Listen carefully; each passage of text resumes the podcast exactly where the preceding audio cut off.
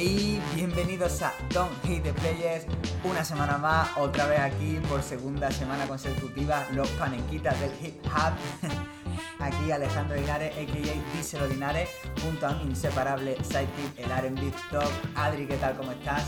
De puta madre, cada vez como sigamos alargando las presentaciones, somos como un tema de la red. No vamos a tener más que los athletes y ya está. Desde luego. Y encima seguimos presentando porque volvemos a contar otra vez con la compañía de Pablo Vinuesa. ¿Qué tal? ¿Cómo estás? Muy bien, muchas gracias por contar conmigo otra vez. Nada, a ti, a ti obviamente por prestarte.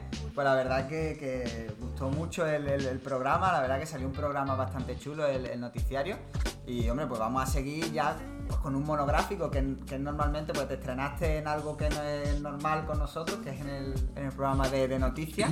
Te, te- desvirgaste tú ese, ese, ese muro que faltaba por, por abrir y, y ahora sí, pues ya un, un programa canónico con invitados, ¿no? Un monográfico donde vamos a hablar además de un tema súper interesante que es sobre los comienzos del trap en España.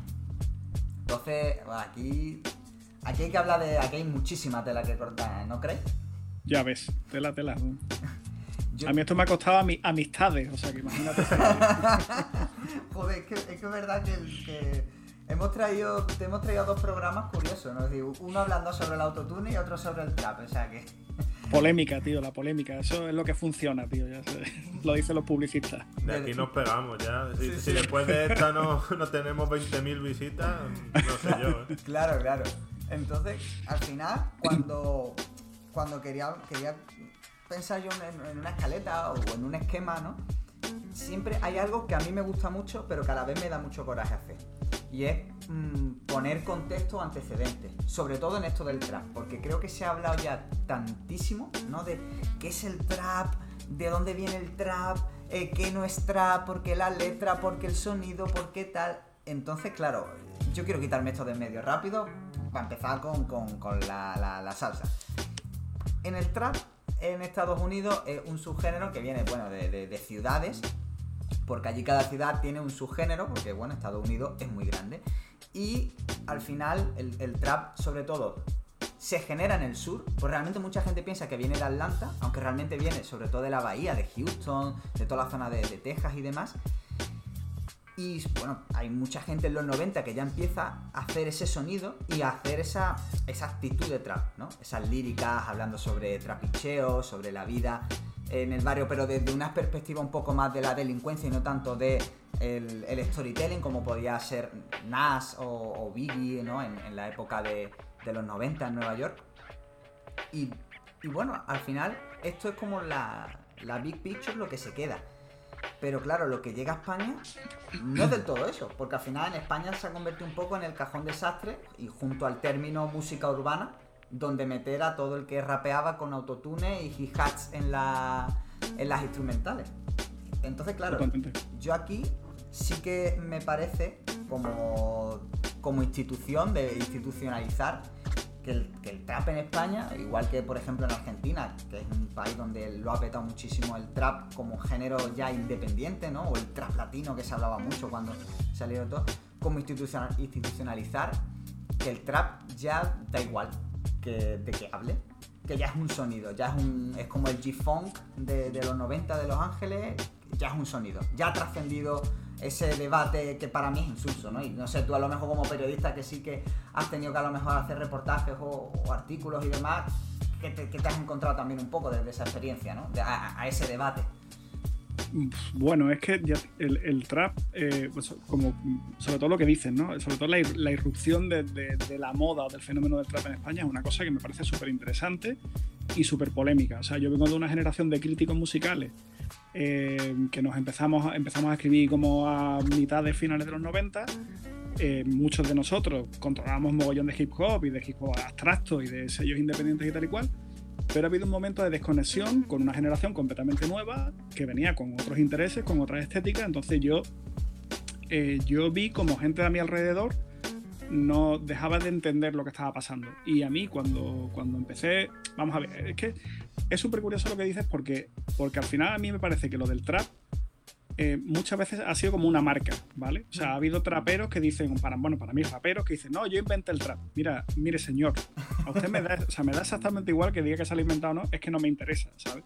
Porque, tío, mm, yo qué sé, yo escucho las primeras mixtapes de Eclipse y tú me dices que Eclipse no lo puedes catalogar como, como trap perfectamente, ¿no? O sea, es que quiero decir, el, el, el hip hop sureño, como tú has dicho, ¿no? El dirty south y todas esas cosas, tío, de ahí hay, o sea, hay, una, hay un nexo súper super bestia con lo que después se, ha, se ha conocido como, mm, como, la estética del trap, o lo que tú dices, los hi-hats súper repetidos, los efectos así un poco, un poco ácidos, como como la introducción un poco como de producciones electrónicas, o sea, más como de la música electrónica en el hip hop, pero, pero al fin y al cabo hablamos de, de, de marca. Y, yo creo que, como tú bien has dicho antes, eh, el trap español ha sido una cosa que también ha tenido eh, como protagonista una generación de artistas concretos a los que al calor de la lumbre, con, por otra parte es completamente lógico, se han ido sumando otra serie de artistas que en realidad venían de, de otros sectores que durante un par de años han hecho una cosa parecida, pero que inmediatamente han salido rebotados. De hecho, el, caso de, Tangana es sintomático, ¿no? O sea, venía como de la escena hip hopera, de pronto con Agoracén hay ahí un par de una época en la que hace un sonido como un poquito más trap, tampoco, bueno, más urban, pero un poco trap. Después ya Tangana sale diciendo, tío, no me preguntéis por el trap porque yo no hago trap, ¿sabes? O sea, como que entra, sale y al final es una cuestión de posicionarse en la escena, ¿sabes? Eh, ya te digo que yo creo que es una cuestión como también como lo que has dicho, como lo de las músicas urbanas que durante una época concreta interesa asociarse a esa corriente porque lo está petando y porque es interesante, porque a mí ahora hablaremos durante la hora que tenemos por delante, pero me parece que ha sido un movimiento en España concretamente súper interesante, pero que es un poco cajón desastre. O sea, quiero decir también que yo hemos escuchado, yo qué sé, tío, no sé, el pedazo de tema camelero, tío, del Pesi, tío, del Blue, que me parece un temazo absolutamente hiperbólico. Eso no es trap, cojones, camela. Pero yo qué sé, el mini era el mini, tío, y estaba con, esta gente, ¿no? O sea, no sé, a mí, yo te digo, me parece súper interesante, pero, pero bueno, ha, habido mucho Arambi que ha colado dentro de la escena simplemente porque estaban allí. Claro, claro, y porque los canales de difusión y el YouTube y las redes sociales eran las mismas. Eso, de, hecho, ya la semana, en el programa de la semana pasada, hablé precisamente de qué decía eh, Javi One sobre el autotune en el programa de You y tengo que mm. citar nuevamente a, Javi porque es que es verdad que el tío es muy sabio y sabe además explicar las cosas con, con muy pocas palabras y le preguntaron, no sé si fue en esa misma entrevista o en otra similar, pero tú haces trap, no haces trap y dice, mira, ahora mismo el trap es una etiqueta. Si tú pones trap, Tú apareces en los vídeos, tú apareces en las tendencias, tú apareces en la búsqueda. Por lo tanto, a mí no me importa que digan que yo haga atrás, porque si lo dicen, oye, pues mira, ya aparezco y la gente lo escucha, yo estoy súper contento y súper a gusto con que se me encasilla ahí. Ningún problema. Y al final un poco en la línea de lo que tú dices, ¿no? Él, lo explicaba de, manera honesta, es decir, no quería tirarse lo que muchos artistas de yo no soy rapero, yo no hago trap, o yo no hago de esto, yo no hago otro. No, te lo decía de manera honesta, mira, yo la música que hago como tú quieras, pero ahora mismo si me etiquetas en trap, yo tengo acceso a una publicidad, una promoción que no tengo si no, lo, si no fuese.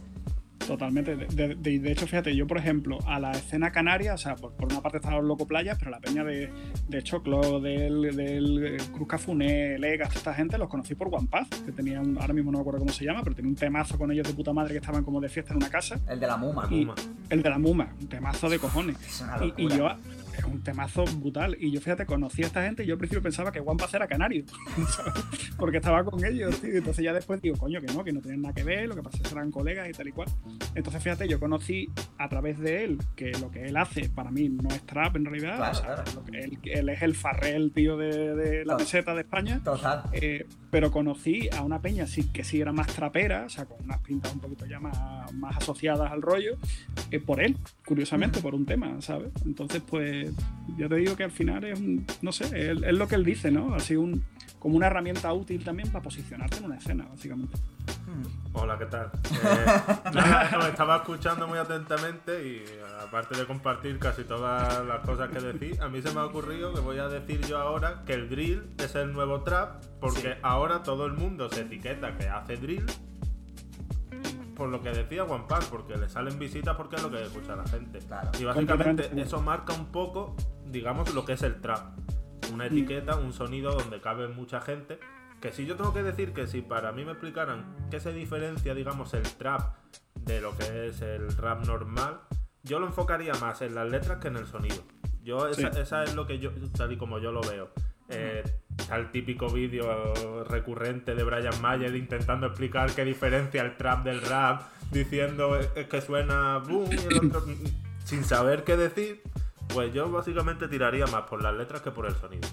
Sí. Y hasta aquí mi aportación. Eh, seguir. Yo, No, no, tienes toda la razón y además lo, lo que dices del drill me parece súper adecuado, tío. Yo, sinceramente, si, si no hay una serie de artistas que dicen, no, no, es que lo que yo hago es drill y yo investigo y hago un Google y digo, tío, que el, el drill qué coño es. Yo te lo juro que no lo distingo de, de lo que tú me has vendido como trap. Ahora me lo explicas, vale, y si tú me lo explicas, pues entonces ya, ya tengo ciertos elementos y vale. Eh, Pero, pero me parece que, que es súper complicado de, discernir si no está súper metido en, en- en su rollo, que, o sea, en su rollo ya me refiero en, en, eh, en- en el rollo amistoso ya entre ellos, ¿no? O sea, yo y mis colegas hacemos drill, eh, ok, vale, entonces ya te coloco, ¿sabes? Pero si no, tío, distinguir el drill del trap a mí me parece súper complicado. ¿Tan diferente en Mora de Purgan?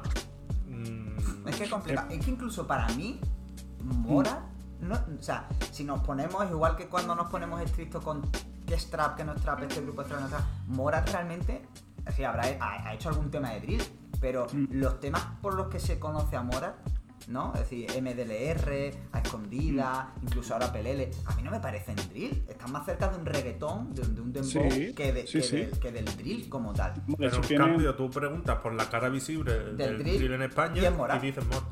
Eh, Bueno, es que a mí, a, a mí es que no me parece, o sea, no me parece nada, nada drill, nada. Claro, claro. Quizá Benny Jr. un, poquit- un poquitín más, quizás, Sí, sí. pero, lo- pero los dos tienen el, ritmo ese del afrotrap así como súper Claro, bailando, claro. tío, que para mí, para mí no es tampoco lo que se me viene a la cabeza cuando Claro, lo pienso. Por, ¿sabes? por eso digo que al final es como eso, el drill ha cogido un poco la- el lugar de la etiqueta del trap que Sí. ya ha quedado como un poco vieja, ¿no? Que Sí. Yo pensaba que esto nunca iba a llegar, pero obviamente en algún momento tenía que llegar. Que, Mira, el otro- que- el que otro- trap se quedase, la palabra trap se quedase vieja para etiquetar. Mira, el otro día hablaba justo de eso con un amigo que uno de los pocos de mis amigos de mi generación que ha terminado entrando en este rollo y le ha gustado, eh, que decíamos, bueno, tío, ya como que ese rollo que tuvimos hace, yo qué sé, 10 años, ¿no? 8 años, 7 años de, de flipar, se nos ha pasado un poco y, y hicimos la reflexión de, tío, esto empezó a pegar como 2013-2014, por lo menos a un gran público, que yo, son casi 10 años petándolo. ¿Sabes? Claro. Ya, es, ya es muchísimo, o sea, casi una década un estilo marginal siendo lo que más vende en el mundo, ya es una locura muy gorda. O sea, volvemos a lo mismo. Travis Scott, ¿es trap o no es trap? ¿Es urbano? Bueno, vamos a, vamos a entender que Travis Scott es una figura que para el cuñado de turno puedes asociar a la escena trap, ¿vale? Un poquito. Para si no. Bueno, que un tío como Travis Scott ir al concierto de en Fornite con no sé cuántos millones de espectadores, eso es una auténtica locura, tío. Sí, sí, claro, es, algo Una auténtica locura. un fenómeno al que ha llegado brutal. Y Mm. que, y que ya por, por enfocar un poco en España, ¿no? Aquí habla mucho, eh, y en, en el bloque TV, eh, habla un poco de lo que él habla en el programa anterior que hacía, que era Showbiz Radio, allí en Barcelona, del prototrap, de una escena que había del llamado prototrap, donde aquí sí que había eso, gente como, bueno, uno que nos gusta muchísimo aquí en el programa, en No Hate the Player, que es el propio Excess eh, de, Madrid, de los Mancini Brothers, y toda la peña de, Mancini Brothers. Luego gente que no hacía trap, pero que sus líricas sí que quizá podrían estar un poquillo más encaminadas, como, como eso, la peña de, de Gamberros Pro, Chili Vegas, Costa, etcétera. Incluso Costa cuando se, se asocia con Iki y empieza a hacer música más electrónica, más tirando al dubstep, intenta como ahí coquetear un poco también con, con el trap y demás. Pero yo creo que a- o sea, eh, al final el momento clave del trap en España, ¿no? Y ahora vamos a hacer un poco un barrido por, por ciudades. Llega con, con John Beat. Y, y, bueno, y el Mini que también han mencionado antes, que también Mm. hay, hay mucha tela de cortar con, con el papel del Mini dentro de Kefta Boy de Purgan, que eso cuando lleguemos lo hablaremos. Pero sobre todo la, la- la influencia de, de dos cosas. Una es medio chorrada, ¿no? Pero que es muy simbólica a nivel estético. Y la otra sí que a nivel musical marca mucho para mí. Una es el Rider Clan, que es la manera de escribir, ¿no? Esto de la V, las X, que fue. Que ahora ya es verdad que está como menos. Que diría, ¿no? Como menos en boga, pero que yo me acuerdo que en ese momento era una locura, ¿no? Esa manera de titular los temas de una manera súper loca, que ya dije en un programa que Lil B empezó a, a, titularlos así, ¿no? Y la gente luego adaptó esa caligrafía. Y el fenómeno de John Lin. De este, no sé si has escuchado algo, Pablo, de, de John Lin. Sí, lo, he escuchado poco. Em, pero, pero sí que me sorprendió muchísimo lo que dice, la repercusión absolutamente bestial que tenía. De hecho, eso lo hablé con, un colega, con Joan Vic, que ha sido durante mogollón de años programador del Festival de Benicassim. Y él me decía, tío, lo de Jan Lin con el público joven es una auténtica barbaridad. O sea, la cantidad de tickets que puede vender ese tío es una cosa bestial. Y era una cosa que estaba sucediendo como, digamos, en, un plano completamente distinto, ya te digo, al de mi generación, que es que no, que no se coscaba que eso existía. Y de la enorme influencia que tenía, ¿sabes? Claro. Yo creo que sobre todo por el sonido. Es decir, John Link marca mucho el sonido en, realidad de, porque las instrumentales que utilizaban se pueden catalogar como, como trap, pero ese, esa estética, ¿no? Que se une también a este rollo de nostalgia 2000, ¿no? ya, ya no es de los 90, ya es de casi de los 2000, principio de los 2000 y demás. El, rollo este medio que, luego después muchos como, como Lil Peep y demás, ¿no? Este de medio drogado, bueno, medio drogado o drogado entero, ¿no? claro, de, adormilado, este, que no es tan agresivo, ¿no? Yo creo que ha marcado mucho aquí en España sobre todo a los inicios del trap y sobre todo en, aquella zona concreta. Claro, es que ha habido una especie de asociación entre ese trap de, de Jun Lin con ese rollo más, más sad, ¿sabes? Que yo creo que es lo que ha pegado mucho porque, a ver, hemos sabido siempre, el emo rap se ha hecho también toda la vida, pero esa conexión, digamos, entre sonido más trap, por así decirlo, con esas letras mucho más sad, ese, ese estilo que parece más de pachorra, por así decirlo, eh, yo creo que esa conjunción explica el éxito de, de este hombre y que tenga esa repercusión, sin duda para mí, el artista más influyente en cuanto a la etiqueta trap, pues no sé si de la historia, pero... Sí, sí, ya digo, yo creo que en España no se entendería el trap en España sin John Lynn. O sea, y para mí yo creo que esto es algo y que mucha gente que estuvo allí en ese momento, porque ya no estoy hablando solamente de Granada, luego habrá otras ciudades donde, donde es que es fortísima, es fortísima la influencia que tuvo, que tuvo John Lynn en, bueno, en Barcelona principalmente, a los que, sí, lugar al que se mudan precisamente eh, pues toda la peña de, de, de Kefta Boys en su momento, o sea que, que yo creo que es algo obvio y es palpable y se ve, o sea, tú ves vídeos de la época y se nota eso.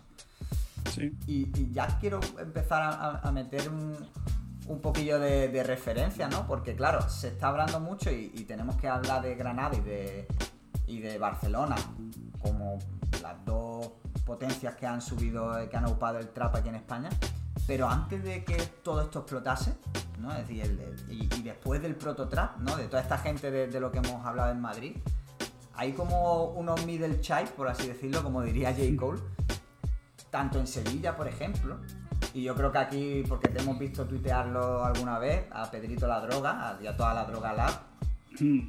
que, que pues bueno, llevan, ellos llevan la tira, la tira de años haciendo. Sí, sí. De, hecho, a mí, fíjate, cuando, cuando, cuando yo empecé a escuchar, o sea, cuando empecé como a, tomarme como en serio lo del trap y vi que era un movimiento súper potente y tal. Eh, y entonces yo de pronto llegué a lo que estaba haciendo Pedrito, o sea, ya la época del Locomotion y todo eso yo decía, tío, pero si yo a este tío lo conozco de toda la vida, ¿sabes? Porque a mí me sonaba que era como colega de ese curro, de Peña que eran como medio rapero, medio rabero.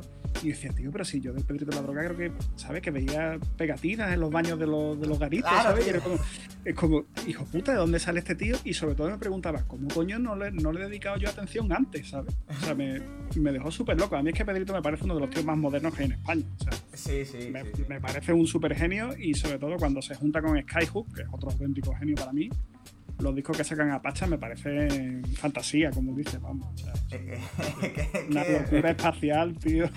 Es que en este, en este podcast se le tiene demasiado cariño. Se le tiene un cariño muy especial a Pedrito un, tío, que va al sonar, tío, y sale con un palio, tío, del, Jesús del Gran Poder, y yo, o sea, vamos a ver. no, no, eso es, arte, del MoMA, tío. Sí, sí, sí, sí, total, pero es que, además eso, eh, hemos tenido la suerte, ¿no?, de, haber compartido mm, pues eso, en, en conciertos que han venido y demás, pues he tenido colegas que han pinchado, eh, hemos montado, a lo mejor nosotros hemos montado la fiesta y es verdad que, que contactar con Pedro es súper fácil, es que el tío se presta. eh.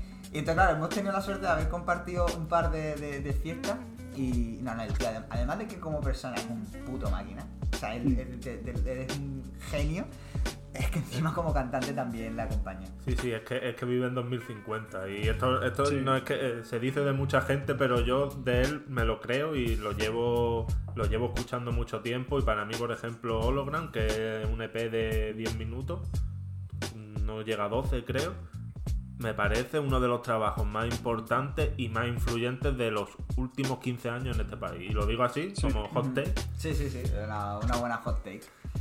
Y- y Sí, yo creo, yo creo que yo creo que Pedrito es el, es el típico. En, en mi época se hablaba de, bueno, incluso en épocas anteriores, ¿no? cuando se hablaba de la verbe, de la verbe underground, que decía la verbe underground es el típico grupo que no conoce nadie, pero que es el típico grupo que es el grupo favorito de todos tus grupos favoritos, ¿sabes? Pues Claro. yo creo que Pedrito ha sido un- uno de los, de los artistas del trap español que a lo mejor no ha tenido tanta repercusión, bueno, a lo mejor no, que no ha tenido tanta repercusión como otros, obviamente como un Tangana o algo así, pero que en realidad era el favorito de casi todos ellos, ¿sabes? Claro, es que es un tío que está tan zumbado que va por libre. Bueno. Claro, y de hecho mencionas al, propio Zetangana que, que, era un flipado absoluto de la droga que se lo De hecho, han colaborado varias veces, si no recuerdo mal. Claro, bueno, y no eh, solo eso. Hubo, como que media. Sí, hubo algo, medio polémica. Algo ¿eh? de beef ahí, pero que se arregló con la colaboración que tuvieron hace poco. Hace...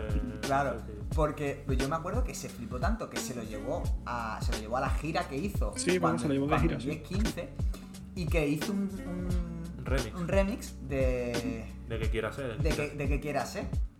Sí. un temazo de una, una locura. Es decir, que, y que estamos hablando que eso, que, que además él hablaba, eh, que Zetangana hablaba de Pedrito como eso, como uno de los pilares de, de la música actual. En unos términos de eso, de, de lo que tú dices, ¿no? De- del rapero favorito y de tu rapero favorito. Sí, sí, totalmente. vamos. Además, hablando, Mm. hablando del pequeño beef, es que tengo el tweet tan nítido en mi cabeza de Pedrito que decía: No le copias a Drake, me copias a mí. O sea, tú, tú imagínate. Pero además no me acuerdo. Sobrado, tío. Pedrito siempre ha ido sobrado. Sí, sí, sí, sí, pero no me acuerdo No con tiene qué nada tema que fue. Es que no me acuerdo con qué tema fue, tío. Mm, No sé, yo sé que hubo mm, también polémica con la estética del de Mal pero Bien, que Tangana puso y sacó otro en una mixtape, creo que era Bien pero Carita Triste. Sí, sí, es Eh, verdad. sí, o sea sí. que se decía que además todo lo que era la portada del, del single estaba fusilado de Pedro. Sí, del, del, del Skydrag 2, creo Sí. que era. sí. Mm. Pues, es el Skydrag 2 es un discazo Es un discazo y además, y además como, como has dicho, que, que para el trap Pedro la Droga representa eso, tiene el, el tema de Eterno Puberto con Jaco Muñoz. Mm. Que, es, que ese sí que es eso, es el rapero favorito de tu rapero favorito, porque que de todos los que están ahora bebiendo, ¿no? Mucha gente al final, y al final no ha tenido ese sí que no ha tenido ninguna repercusión ni nada, y es una pena porque es brutal. Pero, pues bueno, eso ahí está Sevilla. De hecho, en Sevilla también había un grupo que, que yo recuerdo de esa época, eso, 2011, 2012, de Clean Cut Boys, que también colaboraba mucho con esta gente, que estaba el, el Pepino Man, que se llamaba, luego se cambió el nombre, pero no me acuerdo cómo se lo puso. El en la batalla de gallo era el Tonio. Sí, ¿no? Sí.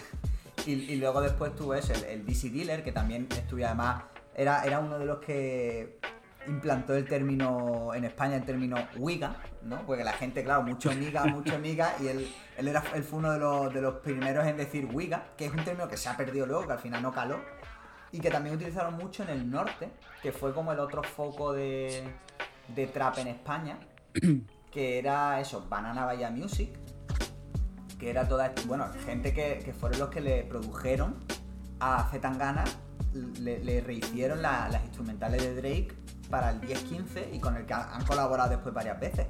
Y de hecho Pedrito se, ha tenido varias colaboraciones con Kaisho en, Mm. en temas que son una verdadera locura, ¿no? Porque Kaisho es igual, Kaisho está ya en otro nivel de electrónica ya súper loca, ¿no? Que eso ya obviamente se queda ya muy lejos de lo que es esto, pero pero, y, y Pedrito obviamente tenía que estar ahí. O sea, no se podía entender eso sin, Claro. sin Pedrito. Eso no, la, la- la peña de, de BB Movement, así en, en Asturias y demás, que claro, empiezan, marcan como un poco el, el- el camino, pero se quedan ahí. ¿Sabes? Tenían, tenían cierta repercusión y demás, hasta que llega las dos escenas clave, ¿no? Que son Granada y Barcelona. Y Barcelona también un poco a rebufo de, eso, de, los granadinos que van para allá. Totalmente. Vamos, para mí Granada es la clave. Claro. O sea, yo es verdad que no hay ciertas escenas que no, que no las he controlado tanto porque lo que tú dices, porque quedaron eclipsadas muy pronto, ¿no? Por, el empuje de, la onda de Granada, pero... Es que al final estamos hablando de, eso, de, perdón por cortarte, de que esto peta en 2013, o sea, mm.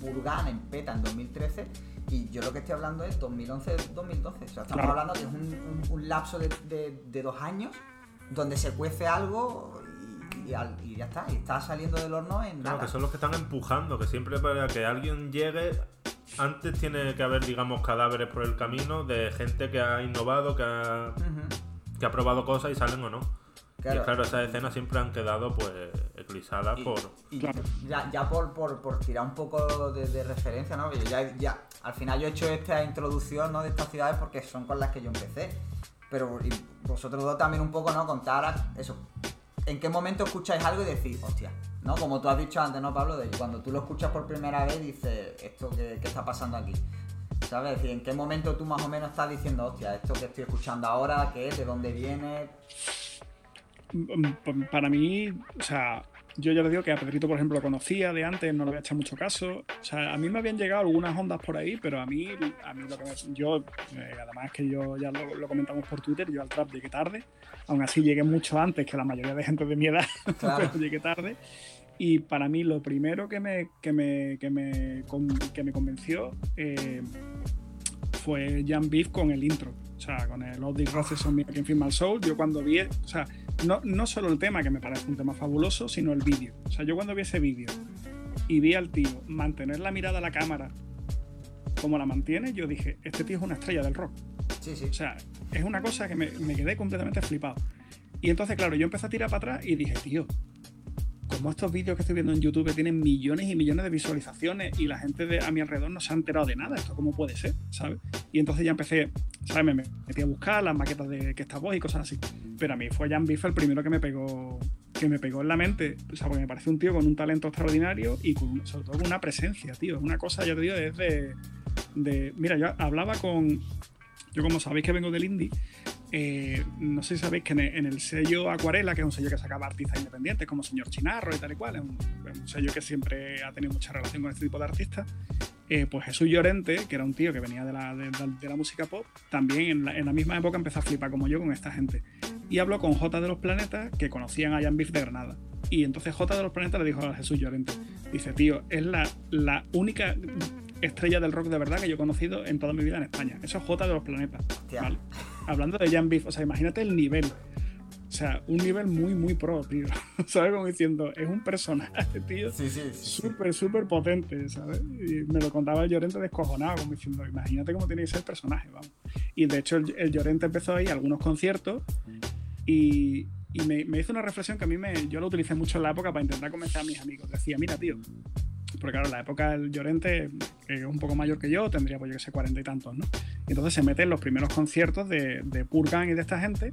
Imagínate, tío, o sea, un, indie de cuarenta y pico entre, entre esa peña súper joven, súper punky, y dice, tío, me siento como la primera vez que, que yo que sé, que un fan del pop inglés se mete en un concierto de los Sex Pistols y le pegan 25 empujones, le escupen, no entiende absolutamente nada, ¿sabes? Casi le pegan, dice, pero he salido flipando, tío. Hay una energía acojonante, ¿sabes? Claro, claro, eso, vamos.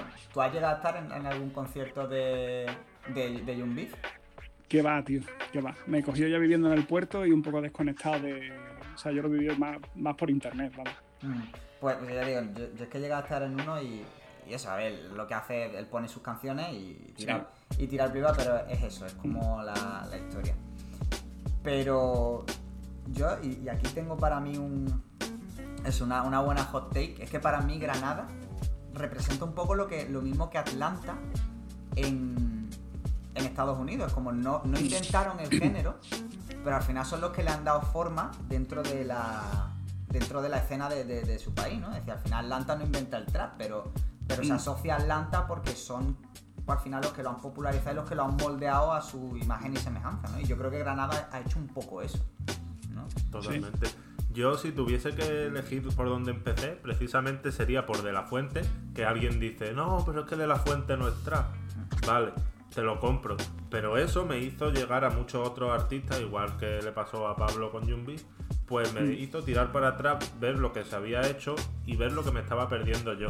Y a partir de ahí, pues llegar a Pedro la Droga, volverme loco con el Vaporwave y todas estas movidas que yo no tenía tan controladas, pero que suponen una estética, un cambio radical a todo lo que se estaba haciendo en España, porque por mucho que eso, Pedro la Droga siempre ha hablado de la influencia que ha tenido en el Jaco Muñoz, esto es otro rollo, la estética es totalmente diferente, el sonido es totalmente diferente.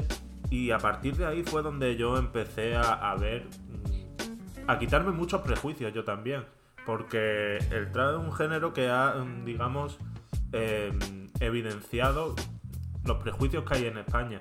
Eh, si ya se hablaba de eso, del rap más, por así decirlo, bailable que podían hacer ECES o, o Jaco Muñoz y que siempre se ha tomado tan mal en este país, lo que se sufrió a partir del trap era una, locura de prejuicios y que los traperos supieron eh, usarlo muy bien a su favor, diciendo, sí, pero usando a las mujeres en este caso, diciendo, mi, mi concierto están lleno de mujeres, cosa que en el tuyo no pasa.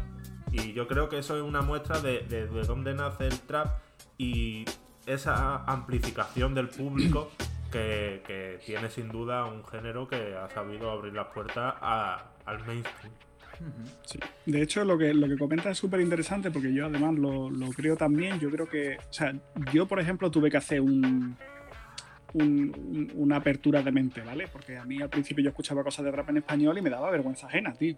O sea, porque yo decía, Dios mío, es que las estas son muy bestias. Y entonces yo me tenía que forzar a hacer el análisis y decir, tío, escucho cosas de raperos americanos que son igual de bestias y no me molestan. ¿Por qué? Porque aunque las entiendan en inglés, escucharlas en inglés no es lo mismo que escucharlas en español. Pero claro, yo tuve que hacer ese proceso de adaptación a una cosa que al principio me chirriaba. Y después lo que tú comentas, también hay, hay un factor que además Jan Biff, que es un tío que desde el principio yo dije que yo, este como tan gana es listísimo. Él lo argumentó, al principio de los publicados, lo argumentó de puta madre. Dice, no os gusta este rollo porque soy unos clasistas y unos racistas. Y es verdad. Hmm. Pero él consiguió el titular. ¿Sabes? Cuando él lo dijo, dije, hijo de puta, es verdad, tienes razón. ¿Sabes? Pero no solo tenía razón, sino que además lo que tú dices lo convirtió en marca. ¿Sabes? Entonces, si tú me atacas, es porque no lo estás entendiendo porque estás teniendo prejuicio. Pero es que tenía razón, es una música como, como el reggaetón que se ha puesto de moda en un momento de muchísima inmigración en España, que eso no ocurría en épocas anteriores. Claro, Y, verás, es que solo tienes que sumar dos más dos, tío. Y, también, bueno, eso el, el propio eh, reportaje que hiciste tú hace ya unos meses sobre el por qué la mayoría de artistas, o lo hiciste tú o lo, hizo Nando Cruz, es que no recuerdo, de por qué la mayoría de artistas en el Star System español eran blancos. Ese Nando creo. Ese lo hizo Nando, ¿no? Pues, pues, va un poco también al hilo, ¿no? Es decir, ¿por qué? Son, bueno, porque todavía los que lo están petando ahora, que vienen de esa inmigración, de esa tal, mm. o son independientes, porque, porque ya no lo necesitan, no necesitan a una discográfica, Moral no necesita a nadie, eh, nadie, nadie. Beef nunca necesita a nadie tal, o, porque todavía están en aras de petarlo. Mira, voy, perdona que te interrumpa, pero mm. es que quiero decir una cosa que no se me olvide que me parece súper interesante. Una de las cosas que a mí más me atrajo del trap, que lo digo porque tiene mucha relación con lo que tú estás diciendo, es que para mí o sea, a mí, eh, a mí, como comentamos la semana pasada, a mí el rap español me, ha gustado muchísimo y un poco como la explosión, ¿vale? Pero en el rap español, los raperos eran como yo, ¿vale? Yo soy de clase media baja, de barrio de Currela, pero yo no soy un tío chungo del gueto, claro. ¿vale? Entonces, para mí el trap lo que una de las cosas que tuve de refrescante es que le daba la voz de verdad a la gente chunga y a la gente pobre, ¿vale? Entonces, para mí el trap en España ha sido en realidad lo más parecido a los inicios del hip hop en Estados Unidos.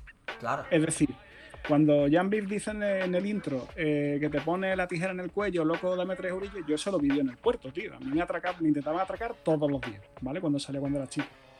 Entonces, eso es un reflejo que yo en el hip hop español no lo he visto porque el hijo español, o sea, un poquito hablando en general, ha tenido un ha sido un poquito más intelectual que para mí que los principios del hip hop en Estados Unidos.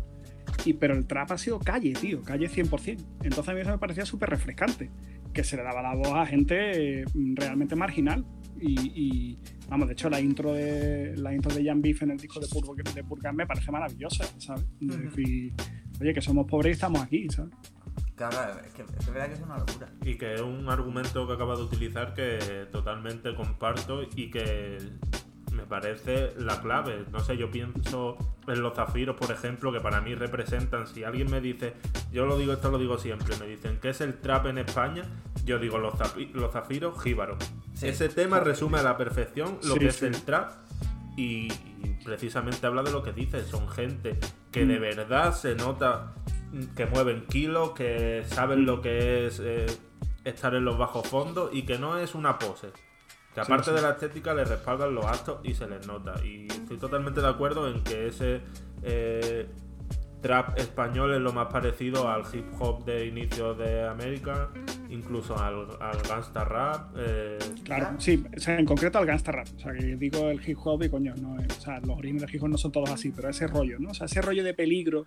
O sea, vamos yo me ponía, para intentar explicarlo de alguna manera, yo me ponía como en la piel de un o sea, la sensación que yo tenía con Tote, que, lo quiero muchísimo, que es colega, o con SFDK, que son maravillosos, pero yo con Tote y con SFDK tenía una relación más o menos de igualdad, ¿vale? No era como la de un estudiante universitario americano con respecto a un tío que hace gangsta rap, no, estamos hablando de universos completamente distintos. Claro, claro.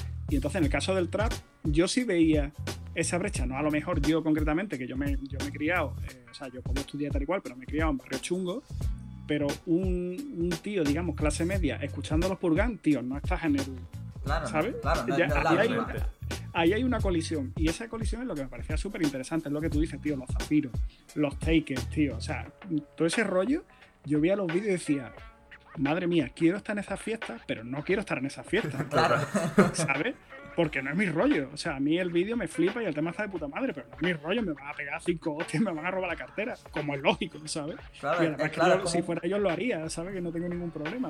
claro, un poco, un poco de eso, ¿no? De que pinta un tío como yo en un sitio como este, ¿no? Literal, o sea, me, encantaría estar, pero me metería en contramano, vamos. Claro, claro.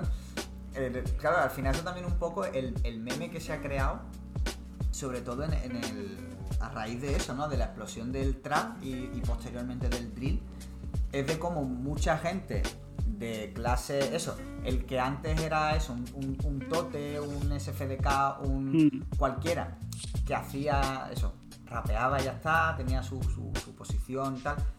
Ahora el chavalillo en el colegio está haciendo trap. Sí. Y claro, y ahí es donde se ve también un poco, ¿no? Esa diferencia, claro, es un poco yo creo que esa cosa que ha, que ha hecho que el trap también un poco se que pierda esa frescura que tú precisamente decías, ¿no? Que al mm. final, cuando ya el, producto se convierte en algo tan pop, pero quieres copiar los códigos, porque si tú solamente quieres copiar el sonido, como hace Zetangana, que al final Zetangana mm. entraba dentro de, esa, de ese saco de raperos de clase media baja, de, de tal. Mm. Y cuando, claro, cuando tú quieres hacer, pero tú no entiendes los códigos, tú no o tú no has vivido esos códigos, tú lo que haces es copias el sonido. ¿Por qué? Porque el sonido se lleva, porque tal, pero no estás copiando el, el no copias la actitud, no copias la letra. Zetangana nunca va a poder ser Jungkook porque no, no lo ha vivido. Ah, por otra parte, tampoco, quiero decir, era sido suficientemente inteligente como para tampoco intentarlo, ¿no? Porque sabía que se iba a llevar una yema, como decía. Claro, claro, como decía Dani. pero por, eso mismo, pero mucho, claro, mucho chaval joven que nace y empieza a escuchar música con el trap y, quiere hacer música, ¿no? Y, y, empieza a hacer esto y es como, bueno, es que, caen muchas caretas, porque es lo que tú dices. Eh, un chaval pijo de, urbanización que se ponga a hacer rap, pues bueno, puede chirrear un poco, pero no es lo mismo. Cuando ya te metes de verdad a querer ser calle, me recuerda, y esto siempre se ha comentado en los barrios y la familia gitana siempre, la mm, familia mía que tengo que es gitana siempre me ha dicho, si es que muchas veces el estigma viene, mm, son peores las personas que quieren aparentar ser gitanos que no lo son que los gitanos. Eso se ha dicho siempre y pasa un poco igual con, con, el, con el trap. Gente de, eso, de, clase alta que tú ves eh, yendo de pobre, sin serlo, eh, aparentando una estética que, no les corresponde, que la copian, pero que se nota que no es, que no es digamos, suya. Y eso pues se ha chirriado, le ha retratado con, el, con esto que comentas del trap en España. Claro. Vamos, ellos como ellos sí se conocen perfectamente y, le quitan la careta a la gente rápido. Y aparte que tú ves que, o sea, se nota quién está realmente volado. O sea, Cecilio G es un tío que tú sabes que lo que hay Es lo que hay. es lo que hay. O sea, no quiero decir, ese hombre no está haciendo ninguna pose, ese tío está verdaderamente eh, en su mundo, ¿sabes? O Pedrito, es un tío súper genuino.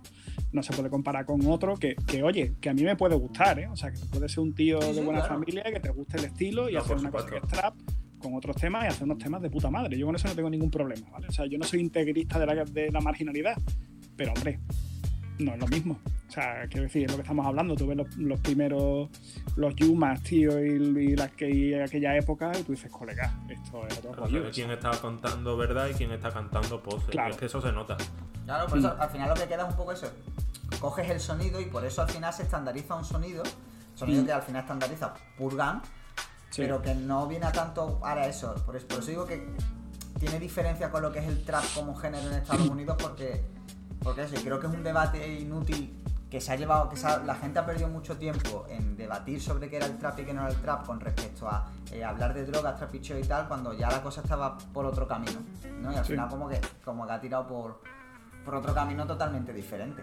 Vamos, de, de hecho, cuando el trap ya se hizo mainstream y salía Jan Beef en la portada del País Semanal y cosas así, ya Purgan eran famosos y, y les entraba dinero. O sea que, que verás que la gente también llega tarde siempre normalmente a este tipo de... Claro. Bueno, Sí, el- el- Está lo de. Está la anécdota esta que cuenta Dani Gómez diciendo que cuando él ya se estaba haciendo conocido, que llegaban chavales en Audi a decirle, perdona, te hace una foto conmigo, y él les decía, pero si el que me toca hacer la foto con vosotros soy yo, que tú tienes un Audi. Claro, O sea, eso hasta, es- hasta ese punto.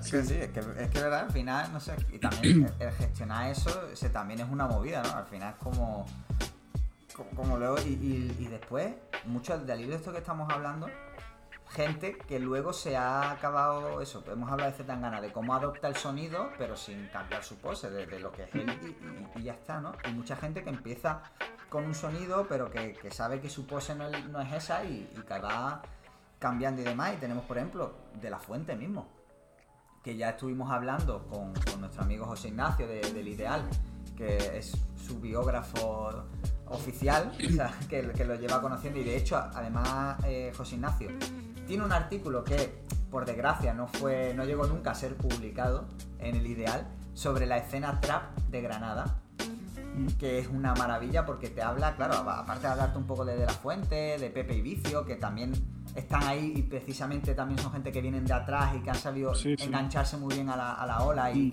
y también crear su sonido. Y de- pero también te habla de gente que estaba, eh, eso, en los miradores de Carvajales, de allí de, de- de la Alhambra, mirando a la Alhambra, y, y que eran allí instituciones en, en Granada, y que el propio Mini, eh, primero que yo creo que durante mucho tiempo, es decir, no ha tenido la actitud que tiene Jun Beef, porque yo creo que, que competir con Jun Beef en eso, mm, poca gente en España puede hacerlo, Mm. pero que ha sido cabeza pensante bastante. De, todo ese fenómeno de, de está Boys y de, y de posteriormente Purgan, eh, yo creo que el Mini ha tenido un papel como cabeza pensante bastante potente. Y que muchas veces se ha dicho, vamos, que se le decía incluso a los, sus propios amigos, le decían, bueno, pero es que tú, yo no sé cómo tú no estás pegado, si tú sacases más cosas tú estarías pegado porque eras- eres el bueno de aquí, ¿sabes cómo? Eres el bueno. Y que muchas veces eso se hablaba de, se hablaba también de que eso, de que el Mini ha escrito muchas letras para esta gente, o sea, como que él también tenía mucho ahí lo- lo- los conceptos de, de- de cómo funcionaba la cosa. ¿Qui- ¿Quién lo, ¿Quién lo dijo, tío? Rosalía. que- Creo que Rosalía dijo algo así de que le flipaba al Mini en una entrevista. Fue algo súper loco, tío. Creo que Rosalía dijo que le encantaba al Mini, tío, en, en una entrevista como de pomada que, me, que mi mujer y yo nos quedamos como diciendo, madre mía, tío, lo que acaba de soltar. Una cosa loquísima, tío. Claro, Sí es verdad que tiene una consideración como de genio en la sombra y... claro, claro. Ah, Yo comentando, También. comentando el artículo, el artículo maldito este de Vico de Granada, que una cosa que me sorprendió mucho y que es verdad que se comenta esto de, de esta gente que estaba haciendo música y no se le tenía en consideración, es que de la fuente decía que el Maca, que por cierto Maca, si a, a la gente dice que no le gustan las etiquetas, Maca al contrario. Yo me acuerdo sacaba un tema y decía, sí, este es un tema balada, trap, reggaetón, mm, folk, eh, no sé, metía toda, todos los, los conceptos del mundo. Pues de la fuente decía que Maca era su ídolo de antes de que de que De La Fuente se pegara era su ídolo. O sea, que cuando empezó a trabajar juntos estaba trabajando con su ídolo.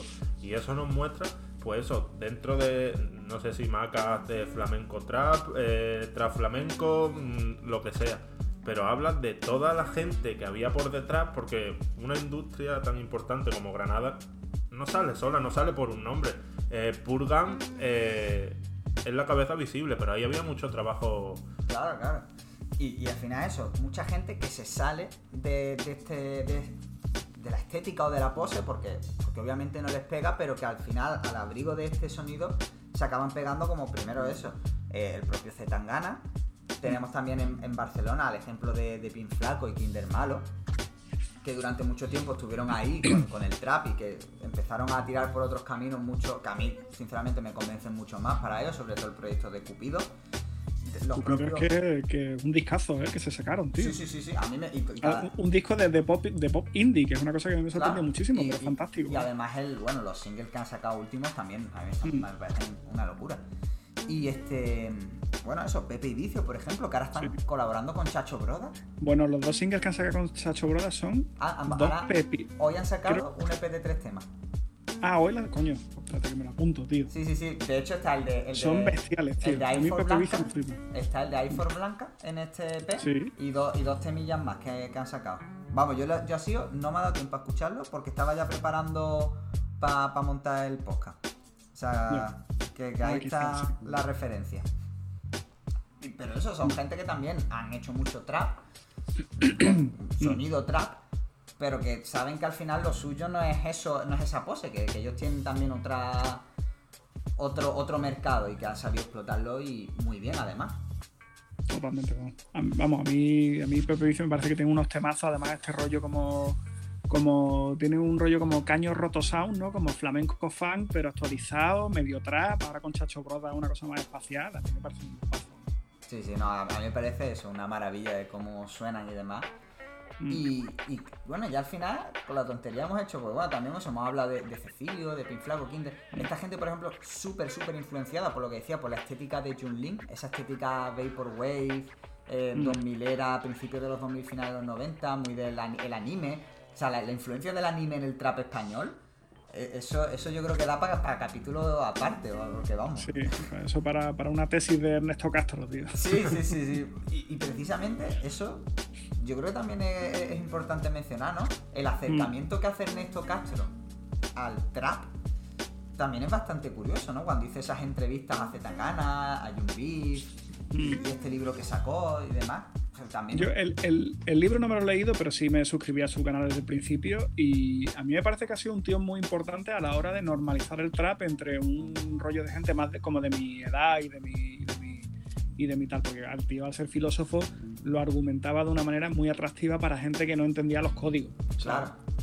Y las entrevistas aquellas que son fundamentales, vamos. O sea, igual que el bloque al principio, pues, o tío más, pues yo también me veía todo lo que sacaba Ernesto Castro porque te explicaba las cosas, ¿sabes? Y sobre todo es muy guay porque el tío ya, eh, mm, o sea, formalizó en vídeo las dos actitudes tan divergentes, pero las dos tan interesantes que tenían tan ganas y Jan Beef con respecto a la industria, ¿sabes? Sí, es verdad que Con fue las algo. dos entrevistas aquellas súper casuales, pero que, la- que ya cada uno. O sea, Jan Beef iba para su rollo punky de yo paso de la gente, lo voy a hacer mi rollo, me importa un carajo, y después tan ganas diciendo, no, yo lo, quiero que, lo que quiero hacer es dominar el sistema y que coma de mi mano. Son dos posturas completamente respetables y fantásticas, pero obviamente antagonistas. ¿no? Claro, claro.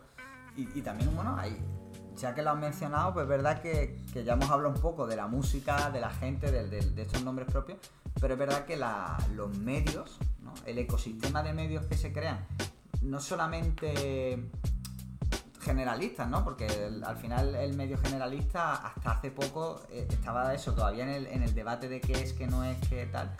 Pero sí, bueno, el, el, el bloque TV, Sotiumac, Cryptamac, eh, Flickmac también, The Medicine, por, por mencionar todo, ¿no? Que, que han dado un impulso muy fuerte y que bueno, que al final se han retroalimentado, ¿no? De, el trap está de moda, por lo tanto, si te quieres informar bien, con contenido y con código, ¿a dónde acudes? A estos sitios y estos sitios Claro. siguen informando porque al final sabe que le están dando una...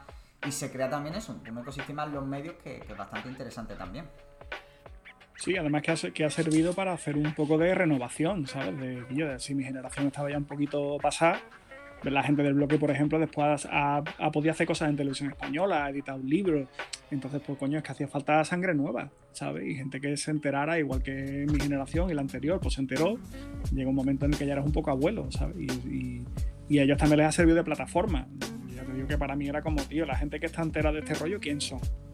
Y eran ellos, básicamente, vamos, a lo que, lo que hemos citado. Claro, aquí, desde aquí un shout para el bloque, porque algo que se yo que soy periodista también, aquí haciendo un poco de corporativismo, eh, el trap siempre se ha destacado por eso, por el, yo lo hago por mi cuenta, eh, mm. el periodismo siempre miente, no entiende lo que hacemos, nos trata con descalificaciones y los medios generalistas siempre les cuesta más entrar, ¿vale?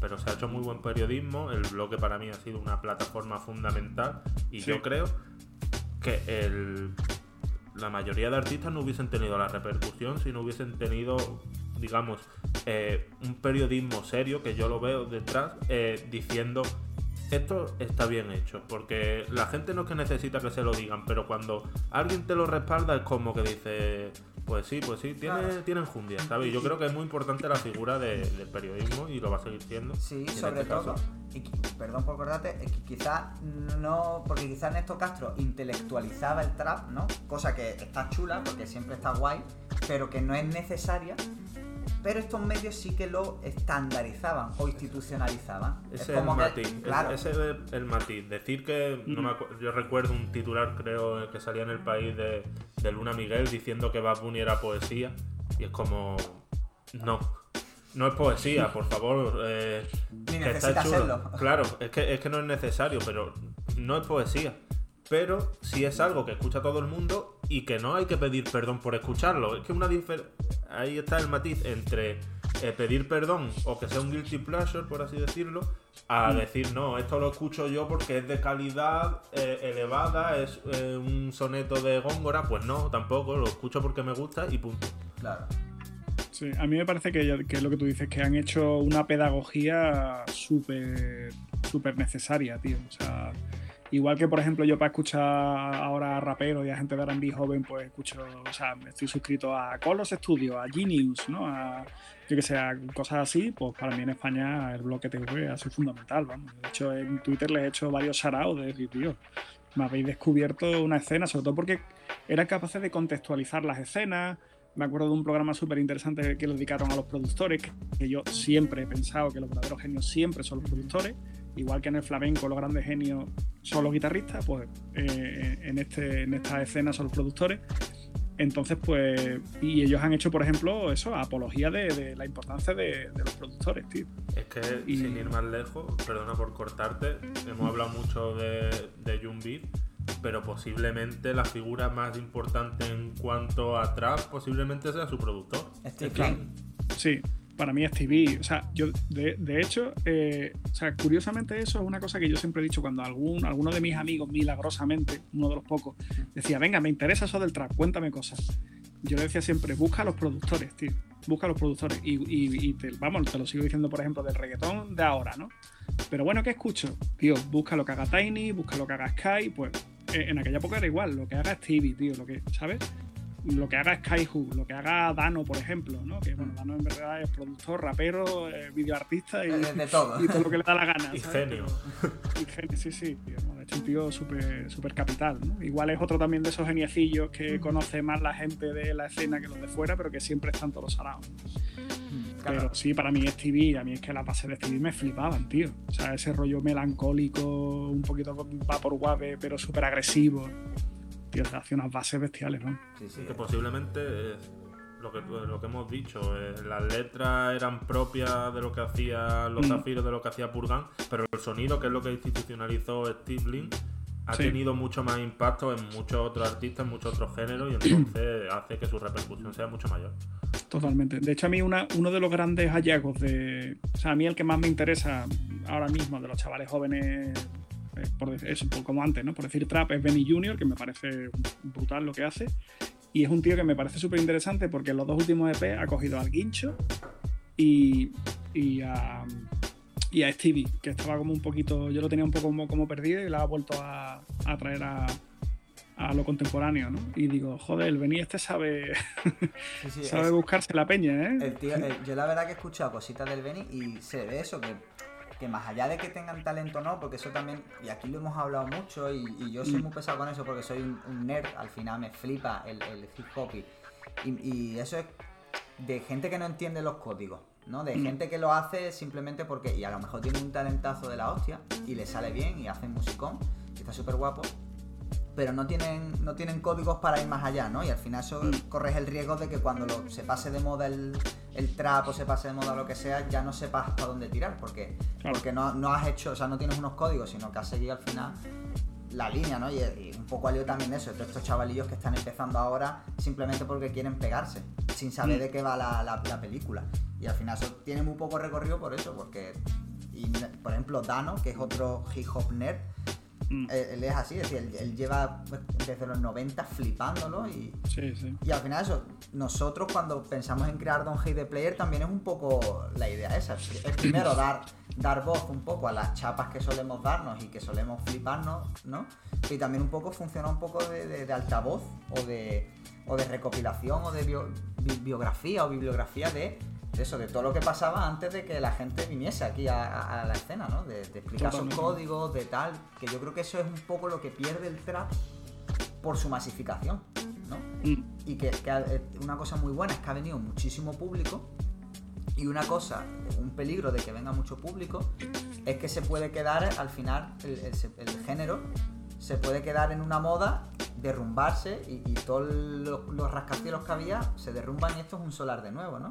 Al final, mm. eh, lo guay es eso, ¿no? A toda esta gente que ha venido, oye, quedaos, porque aquí hay cosas chulas, hay códigos, hay historias que luego, eso, van a seguir, van a ser unos cimientos que van a hacer que la, que la, escena continúe, que tenga buena, buenos cimientos.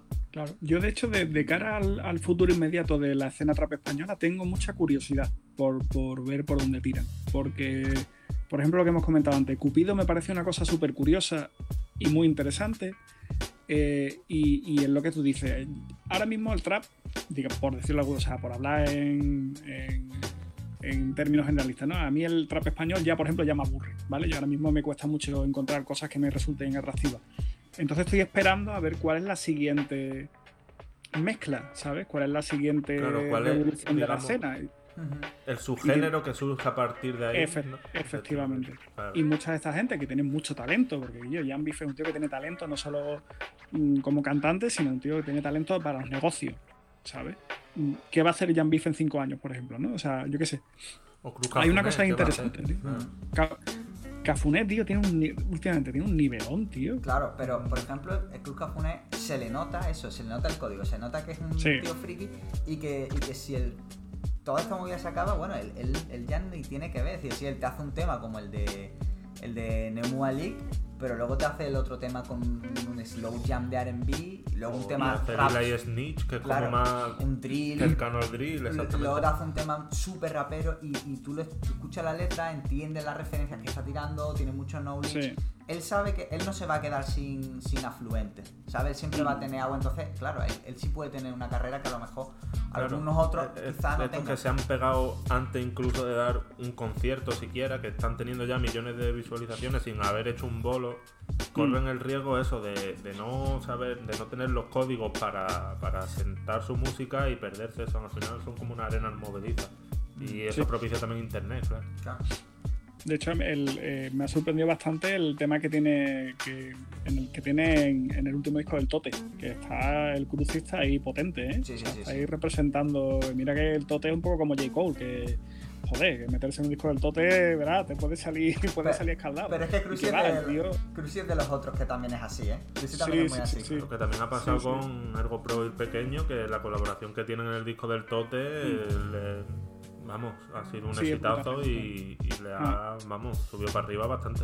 Ese tema es brutal. Yo además creo, tío, hay una cosa, un, día esto se lo preguntaré. Eh, a mí me da la impresión de que, de que la, esta nueva época del Tote, que a mí me parece que el Tote, desde el EP que sacó con, con Deformer, está en su mejor época. Mm. O sea, el EPS y los dos últimos discos me parecen absolutamente fabulosos.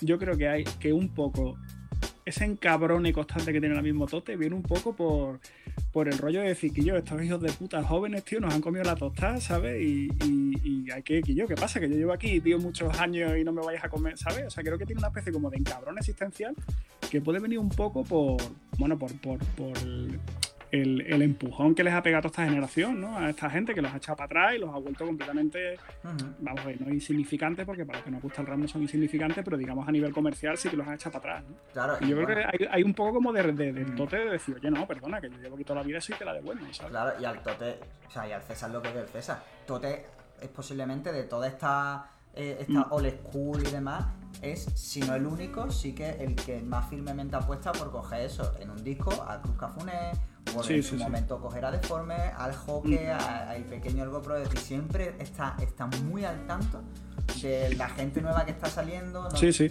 De hecho, no, colabora con los, no colabora con sus colegas, colabora con los chavales jóvenes, vamos. Claro, claro. Que... Y eso es bastante de admirar, lo decía la Hombre, bastante de admirar, claro. en, la, en, la, entrevista decían, sí, pero tú que llevas 20 años eres como eh, eso, el rey de esto. Dice, no, no, pero ahora hay chavales que... Y decía, ponía el ejemplo de pequeño Ergo Pro que están haciendo esto y que me están comiendo la tostada y que ellos son los que están pegando de verdad ahora. Entonces que te lo diga alguien que no tiene por qué hacerlo, pues... Claro, claro, por eso, y es como, coño, que está bien, ¿no? Que, eso en Estados Unidos pasa y aquí no pasa tanto. otro que lo hace mucho era el Hazel, que tú has visto hoy que sacaba tema nuevo, pero ese es otro que siempre con nuevo que sale, nuevo que... Sí, sí, pero es eso, es decir, en Estados Unidos el que Jay-Z, en cuanto a alguien despunta, lo coge, tú vente para acá, Rock Nation, disquito, firmado, tal. O eso, Kendrick, tal, eh, Dr. Dre. O sea, esta gente cuando ven a alguien bueno, coge, lo firman, tío, se vienen, hacen música. Y aquí, sin embargo. Y es lo que están haciendo los canarios, y por eso también. Claro. No es baladí que sean ahora mismo, pues. Número uno con el de la noche, este. Mm. Sí, sí. De hecho, entrevisté a Peta Z, eh, vamos, de hecho creo que fue el primer artículo que saqué en el diario, y le pregunté, ¿qué ya qué pasa en Canarias, tío? Y dice, joder, pues ya ves, tío, aquí, y además me, empezó a comentar un mogollón de peña que no había escuchado hablar nada, vamos, o sea... Ah, claro, joder, el, ecosistema que tiene cabe allí, eso tiene que ser una locura. Mm. Y, claro, al final llega lo que se va petando, pero la gente que, se queda por el camino o que todavía está en en ello. Digo que se puede pegar en unos, claro, en unos meses o en años, pero vamos. Eso es lo que te digo, que siempre que para que salgan cabezas visibles tiene que haber un trabajo desde abajo y sin duda Canarias lo está haciendo bien y otras zonas, con Andalucía, que es una zona con mucha, con mucha riqueza y con muchos artistas, eh, falta. Y yo creo que aquí falta. Mm, sí, sí, es verdad que aquí, y sobre todo es verdad que hablamos en Málaga, en Málaga es verdad, Aquí, que es verdad que sí que hay un poco de. No hay una escena, ¿no? Hay gente muy potente, pero no hay una sensación de escena, como la había, por ejemplo, en Granada en su momento, o como la hay hmm. ahora en, Canarias. Y, con la de artistas buenos que hay aquí, es una pena. Y mira que, mira que Málaga en la época del rap de los 2000 sí era una escena poderosísima. Sí, claro, era, por eso digo. Pero al final también esa escena, como eso, era una escena demasiado hermética. Hmm. ¿Qué pasa? Que cuando se desintegró, cayó todo. Y, las cenizas que han quedado de, eso al final no han. Y hay gente muy potente, es decir, que está toda la gente de Space está por otro lado toda la peña del Follones. Mm. Y, como que hay 3-4 crews que lo están haciendo muy guapo, pero que no termina de haber una escena, de crearse una escena que pueda plantarle cara a eso, a, Canarias, por ejemplo, o, a gente de, otros lugares, como escena. Mm. Pero bueno, ya eso Queda en el debe de, los artistas. nosotros no podemos hacer mucho. Claro, nosotros, nosotros ofrecemos aquí el altavoz y. El altavoz, claro. Claro, y, que la peña, y que la peña pues siga, siga haciéndolo. Y nada, yo creo que haya sido un, un buen rato ahí desgranando el trap bastante, bastante largo, sí, la sí. Una buena conversación, desde luego. Podemos hablar mucho más, vamos, unas pocas de horas, pero. Si, nos ponemos. pero claro, la, gente tiene que escucharle eso, tiene que tenerlo en dosis. Pero nada, pues muchas gracias otra vez, Pablo, por venir. Nada, gracias a vosotros. Y nada, ya sabes, esto es tu casa, o sea que ya, ya hablaremos próximamente, seguro. Muy bien. Y pues nada, como siempre, Adri, muchas gracias por venir. Al final no ha sido solo Adri, hemos dado bastante. Bastante, bastante contenido, exactamente. Se respaldan, ¿no? Con los, con los Y nada, pues a todo el mundo, muchísimas gracias. Os esperamos la semana que viene. Y como siempre, odia el juego, no odies al jugador. Bless.